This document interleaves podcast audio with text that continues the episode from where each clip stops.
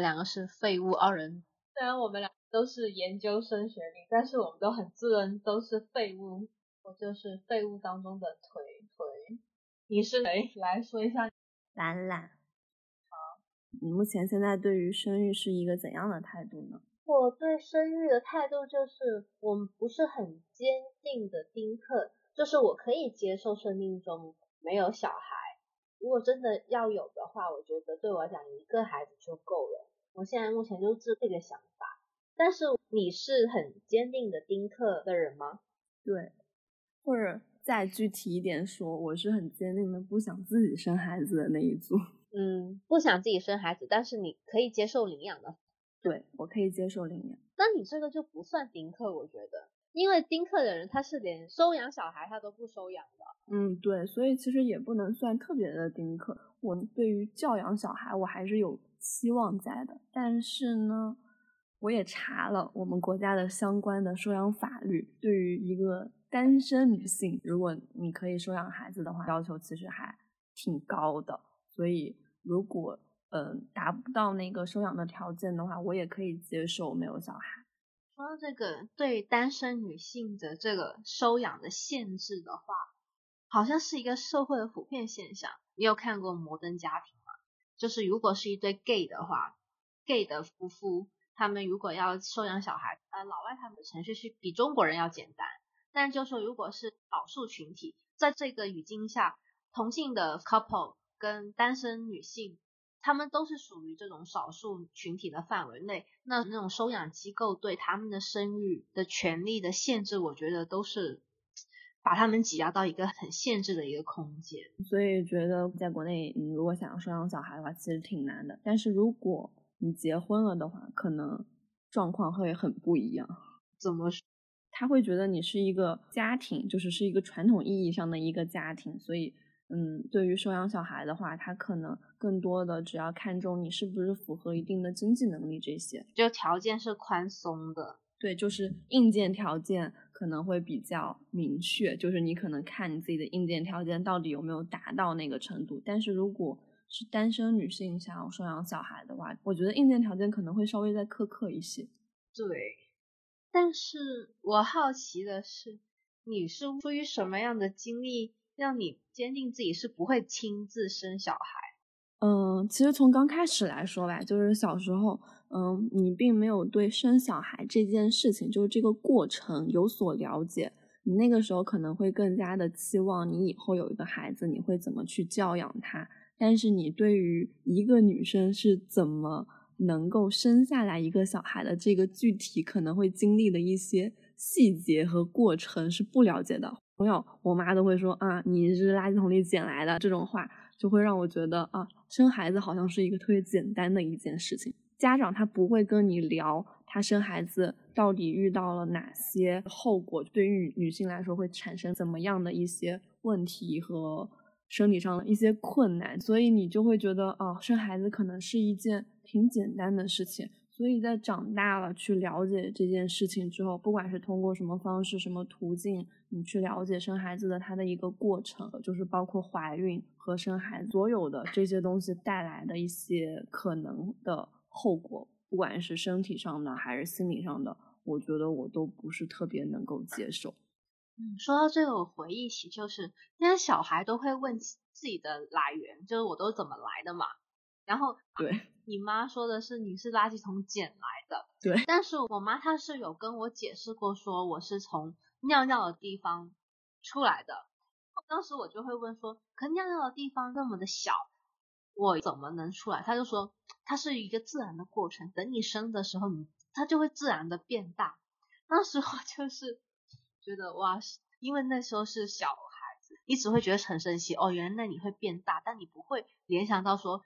被撑大的时候会有多痛？然后我到了差不多初中的时候，我就开始接触台湾的综艺节目。那台湾他们会在一些谈话性的节目，会邀请女明星啊或者艺人去聊他们生育的过程，或者说怀孕的艰辛。因为不孕症也是当今一个很普遍的一个困扰嘛。然后他们就会聊到说，大家都以为生的那个时候很痛，其实说生了孩子喂奶之后会更痛，你胸部要走。你的胸部会变成石头一样硬，一碰就会痛。或者还有就是说。你生完孩子之后会漏尿，如果你没有康复好的话，但是这一些因为生育带来的这些身体上的问题，就基本上在大陆这边我是没有看过，像是一个很不在场的一个现象，你懂？对，就明明其实这应该是一个普遍的一个现象，所以就说导致我我认为很多妇女她生完孩子之后，像漏尿这个是一个问题嘛。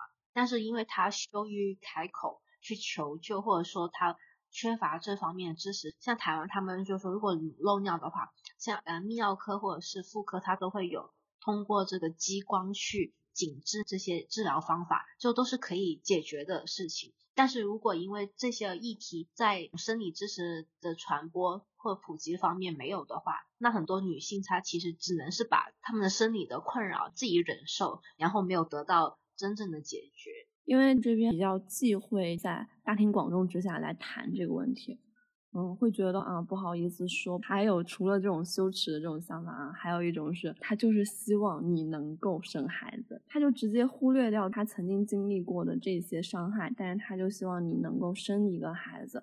这种情况我觉得也是挺普遍的。我感觉他们是不是因为都同一套这种话语洗脑，就是说这都是女性应该要经历的事情。就因为认为说生育是每一个女性都会做的，你看像以前，包括现在，我发现打无痛这件事情，嗯，无痛原本应该说是妇产科给女性的福音，你能有一个比较舒服的状态，因为这个药物科学上面都是不会造成孩子智力的损伤啊，或者是什么。但是因为老一些古老的那种俗语啊，或者这种迷信，就会说，哦，你打了这个，你不会自然分娩，没有经过什么阴道的挤压，孩子的头型会不漂亮，或者说会不健康，就会有各种各样的这种传闻。同时，一般家庭主导的就是这个父亲嘛。所以就父亲就那你就忍一忍吧，他都不知道这个忍一忍是一个多疼痛的一个经验。对，而且本来打无痛就是你得先开到三指之后你才打，嗯，开到三指我就已经觉得那个疼会很疼了。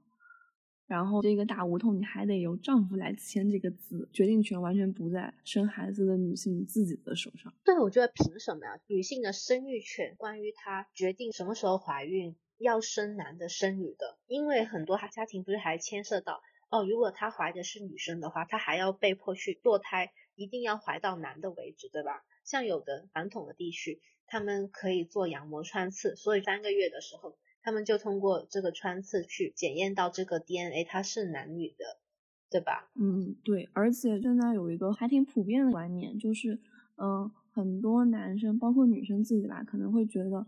这种打无痛就是推这个药，或者是怀孕的时候吃避孕药这些东西，就是这个药物本身是药三分毒嘛，这句话就会觉得你吃这个药对你自己的身体不好，对小孩的身体不好，所以索性这些东西就全部都不要做。哦，我记得我有关注一个博主，就是些美妆博主类的，其实现在很多，比如说会专门出孕妇用的护肤品、化妆品嘛。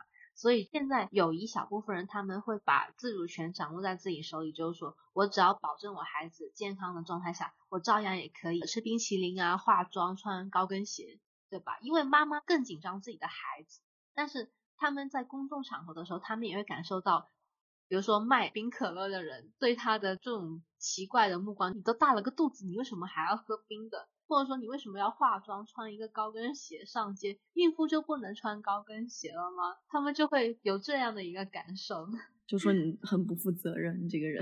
对，包括我跟我妈说不想生孩子，我妈给我的评价，你这个人很自私，就是因为不想经历那些伤害，你就不生孩子。那国家培养你是为了什么呢？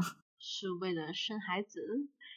那是生育机器吗？那你呢？你对于生育的话，你是怎么想的？我对生育生孩子的一个顾虑，是因为我觉得养育一个孩子是很花费精力的。然后呢，因为后期我妈妈她又再婚生了一个孩子了嘛，我其他的像舅这些，基本上家庭都是两个孩子。可是我在很长的一段时间是一个独生女的状态，所以我既有独生女的经历，然后又有两个孩子的这种经历。就是跟兄弟姐妹这种关系，然后从我个人角度来说，父母其实很难有一个平等对待孩子的心理，就是父母他总有一个偏爱的孩子，还有父母跟孩子的一个缘分的一个问题，就是说他可能也不是故意要偏心，像我们自己可能也对某个人有一个特别的偏好嘛，这个我都理解。教养的方面，每个时代有每个时代的局限性。就是说，我们那一代的父母在教养上的事情，我觉得有很多问题需要他们去学习跟进步。然后我会认为，父母他们如果要考试的话，我觉得他们不及格的这一方面对我造成的一些心理的伤害，我会觉得说，如果我要做父母，我可能前期要做很多很多的准备，然后避免让我的小孩去承受我承受过的一些创伤跟痛苦。这也就是说，我如果真的有孩子的话，我的精力只能支撑我去对一个孩子去投入培养他。如果多了之后，我又担心我会偏心，然后我觉得我的资源也没办法支撑养育到两个孩子，所以这就导致我拥有现在的对生育的一个看法。然后如果没有孩子的话，我又会觉得，虽然说你生命的这个计划你要重新的编写，就是没有孩子的人生跟有孩子的人生是非常不一样的。可是没有孩子的人生，也不代表说我就是一个自私的人，然后我就是完完全全就为自己而活，因为我还有父母啊，我也还有爷爷奶奶辈的人啊，就不生孩子，我就是一个人就能自由自在嘛？也不是那样子的，对，所以就两个生活方式我都是能接受的。对，就是其实你就算没有孩子的话，你也得承担照顾父母、照顾长辈的这种职责，而不是说你就真的甩手啥都不做了，你就真的好像就只为了你一个人过得好就好。对，中国人这种家庭观念其实多多少少还是挺重的，就是存在在这里的。对，而且你说我不生小孩就没有对社会、对国家有贡献吗？那我也工作，我也交税，对吧？如果说该捐款的时候，那我们也捐，也出了一份力啊，对吧？怎么就叫我们是只为自己而活了呢？也为 GDP 做贡献。不过呢，为什么中国人会把这个子孙后代看得很严重？也是因为说我们这个社会的社会保障体系跟西方不太一样。那老美、欧洲这些，他们都是有社会抚养救济金的嘛？你看，如果说你发表了你说我不想生孩子的言论，他们的第一个反应其实是说，那你老了谁来照顾你？他们想到的其实是赡养的问题，而不是说跟孩子、跟有家庭、有老公给带给你的幸福。他们想的不是这个事情。对吧？还有就是说，哎，现在的养老院，然后他们的设备啊、系统都很完善。他们意思就是说，其实很多老人如果是万不得已，他们是不愿意去养老院的。对，他们跟家庭的连接，对家庭的看法，普遍就是说，中国人吧，三代同堂的这种家人跟家人之间的关系是很紧密的。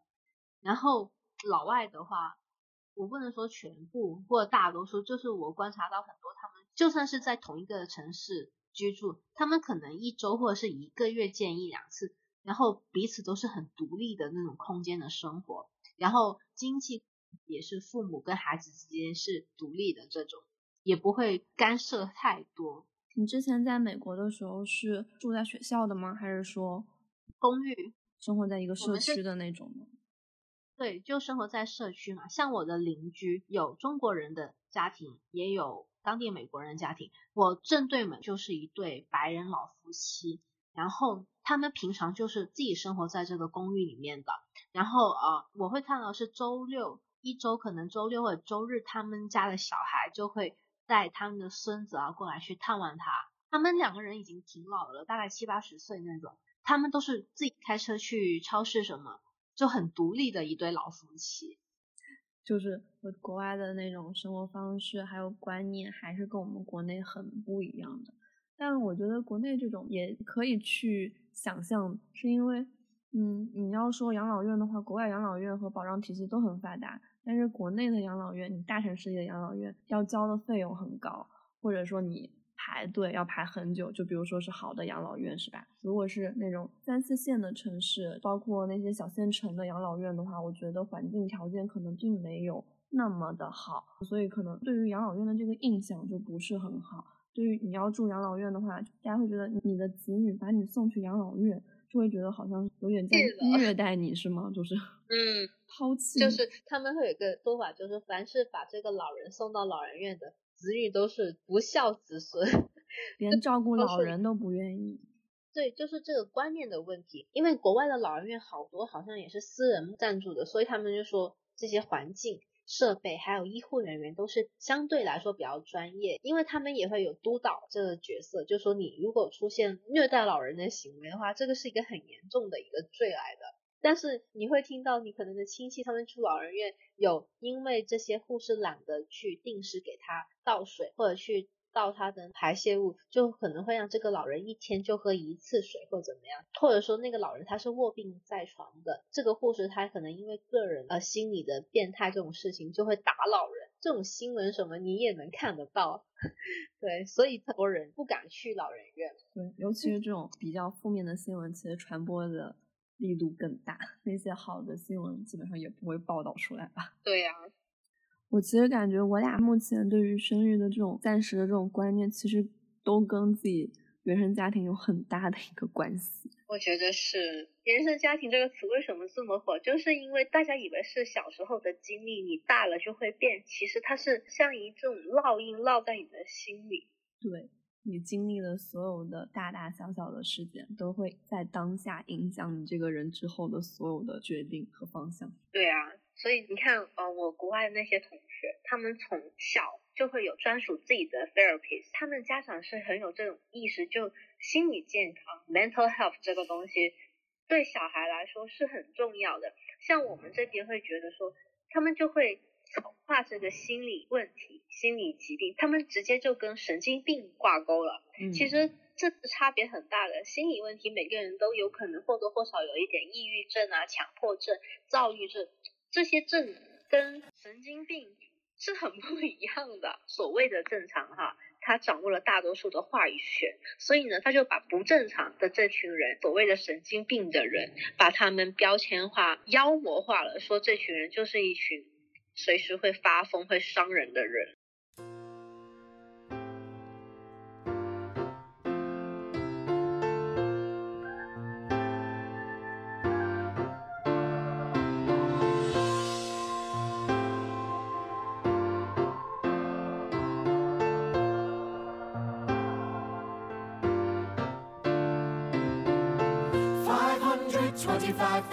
600 minutes. 525,000 moments oh dear. 525,600 minutes. How do you measure measure a year? In daylights, in sunsets, in midnights, in cups of coffee In inches, in miles, in laughter and strife wondering.